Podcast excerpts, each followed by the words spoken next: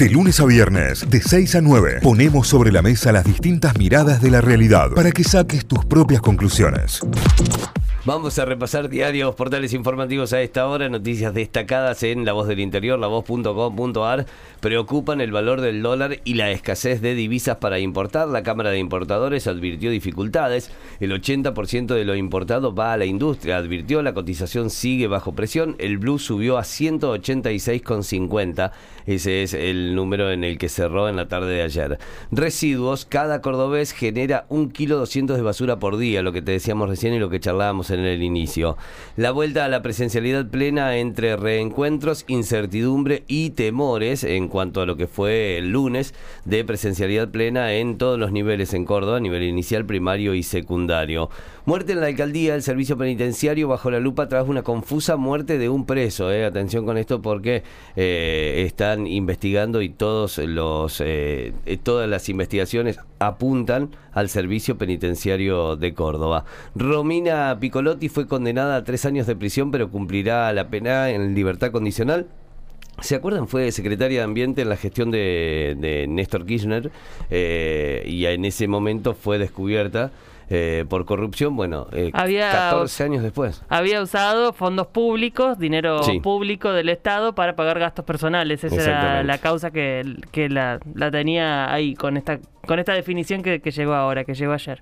Ambientalistas piden construir un pasafauna sobre el camino de las altas cumbres. Vieron que hay muchos lugares donde se advierte en los carteles que hay fauna silvestre. Bueno, lo que se está pidiendo es ver si se puede construir un pasafauna, sobre todo a la altura del Parque Nacional Quebrada del Condorito, que iría por encima de la ruta para que los animales puedan subir y pasar por ahí. Mira, qué lindo sería verlos. Estaría bueno, ¿eh? Estaría buenísimo. Vas pasando así por ahí, te pasa un ciervo, ahí, tranquipiola. ¿eh? Te pasa una cabrita, ¿eh? ¿Cómo va? Buen día, claro, ahí va. Antes monedas, ahora billetes pagarían hasta 20 mil pesos por uno de mil pesos que tiene un error. No caigamos en eso. ¿eh? No, tenemos, no podemos revisar la billetera porque no hay ninguna de mil pesos. y ya hablamos con, un numismático, tiene que ser como muy, muy picante el error, tiene que ser como muy, muy exclusivo y demás. 20 eh, mil pesos por uno de mil pesos. Acá, acá hay alguien que se quiere asociar para empezar a vender billetes de mil pesos. Acá hay alguien que está buscando, acá hay alguien que está buscando la venta fácil, ¿eh? eh la verdad, deje, da, basta, basta, porque ahora empiezan con, con, absolutamente todo. Bueno, son algunos de los títulos principales a esta hora de la voz.com.ar. Vamos a repasar algunos de los títulos de Hoy Día Córdoba, los más, los más importantes a esta hora en la home, en la web hoydía.com.ar. El esqueletismo ensaya proyección nacional con un discurso antigrieta. Hay una cita del ministro de Gobierno de la provincia, Facundo Torres, que dijo, Schiaretti es referente de la oposición, no hay ninguna coincidencia con la política del gobierno nacional. Eh, también eh, Torres relativizó una posible candidatura presidencial del gobernador. El senador Casario la calificó de cortina de humo. Bueno, son distintas eh, posiciones y versiones sobre esta misma temática y es lo que está mm, eh, como título más importante hasta ahora en la home del diario. También la muerte de un interno que provocó serios disturbios en la UCA. Eh, el lugar que es eh, paso previo a, Bower, en el que llegan los detenidos, que, que, son detenidos por la policía, llegan allí. había ingresado una persona llamada Maximiliano Miranda, de 34 años, ingresó el viernes y falleció el lunes. Eh, había ingresado con una herida de arma de fuego y denuncian que hubo abandono de persona que tenía que ser atendido eh, por personal del establecimiento que no, no recibió esa atención y falleció ayer al mediodía. Eh, hubo disturbios, hubo denuncias de la familia justamente de esto, de que no lo atendieron, y esto provocó la muerte del interno en la buca. Es una de las noticias importantes que está en distintos medios de, de la provincia de Córdoba, de la ciudad de Córdoba. ¿Qué más? Em, una foto que ilustra, en realidad el título es Córdoba ya posee circulación comunitaria de la cepa delta y la foto que ilustra es eh, los festejos del día de la primavera del fin de, la semana pasada. Qué tranquilidad. Claro, sí, tal justito, justito. Bueno, aunque es un bajo porcentaje, esta variante ya constituye una alerta amarilla sanitaria, dice el diario. También la noticia del pasafauna sobre el camino de las altas cumbres, que piden esto, un, un puente para animales, yo me acuerdo de haber visto imágenes muy europeas de esto, pero hay en Argentina también, en Misiones hay uno, recién lo estaba chequeando en Google Maps, eh, y es básicamente es un túnel que por arriba pasa eh, una vegetación, no hay nada, pero es para que pase eh, distintos animales. Pongan ecopuente pasafauna y lo van a encontrar en Misiones, lo pueden ver ahí, lo pueden chusmear. ¿Qué más? Destacan el previaje PAMI como una oportunidad para salir del encierro. El subgerente del PAMI ponderó el programa como un incentivo para salir del encierro obligado por la pandemia. Esto lo dijo eh, Ricardo Yacoub, que es subgerente de desarrollo y cuidados psicosociales del programa de atención médica integral del PAMI. Em, también sobre Alemania y lo que contábamos ayer, empezó la disputa en Alemania para formar el nuevo gobierno. Toda Europa está atenta, los socialdemócratas reclaman su derecho a encabezar la gestión, están eh, analizando y en realidad empezando a pensar la transición después de la salida de Angela Merkel después de muchos años eh, como canciller de, Alemania. En deportes hay dos títulos. Atenas sumó una nueva victoria. El griego le ganó a Oberá Tennis Club por 80 a 73 y consiguió su segundo triunfo en el Super 20. Y cerramos con que Scaloni anunció la lista argentina para la nueva fecha de eliminatorias.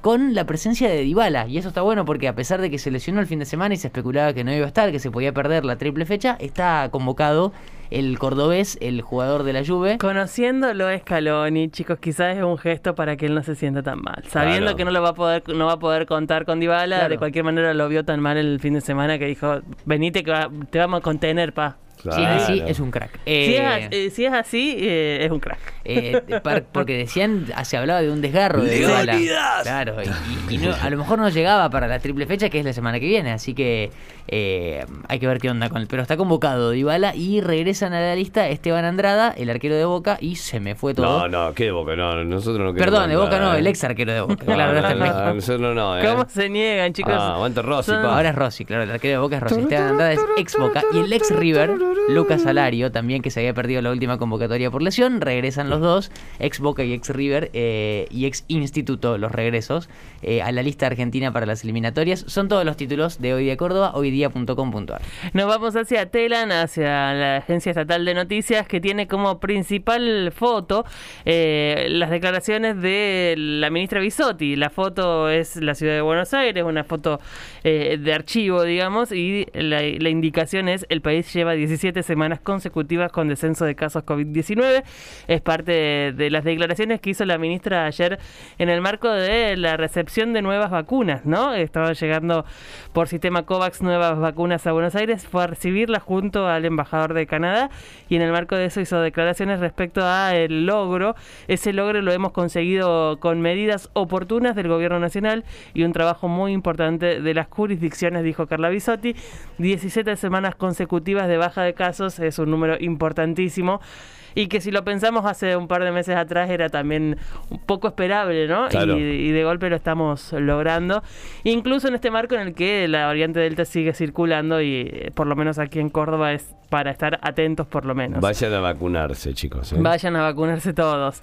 Eh, Argentina recibió a los primeros turistas de Brasil y Chile a través de Misiones y Mendoza. Esto es una prueba piloto de, de turismo limítrofe, es una eh, una forma que está es una prueba que está haciendo el Ministerio de Deportes y Turismo a cargo de Lamens y la verdad que en principio habría dado buenos resultados en ambos casos, tanto Brasil como Chile también contempla a los argentinos o residentes que hayan permanecido en ese país los últimos 14 días, así que nada, empiezan a hacerse algunas pruebas, ahí lo mencionaba el Santi con el previaje PAMI y demás, eh, el turismo es parte de lo que tiene que reactivar cuanto antes para generar puestos de trabajo en todo el país y por eso se hacen estas pruebas. Atención porque todo lo que es previaje, digo, si están previendo vacaciones y demás y las quieren hacer a buen a buen precio, atención con eso porque eh, se termina en breve, o sea, te van quedando semanas y se van cancelando las semanas de ahora podés reservar hasta enero, después ya vas a poder reservar a partir de febrero y así, porque obviamente está teniendo eh, muchísima demanda. Muy ¿eh? buena repercusión, sí, exactamente. Otro título de Telam, Cava empadronará para vacunar a adolescentes entre 2 y 17 años, hablamos de adolescentes de entre 2 y 17 años sin comorbilidades que empiezan a empadronarse para recibir la vacuna.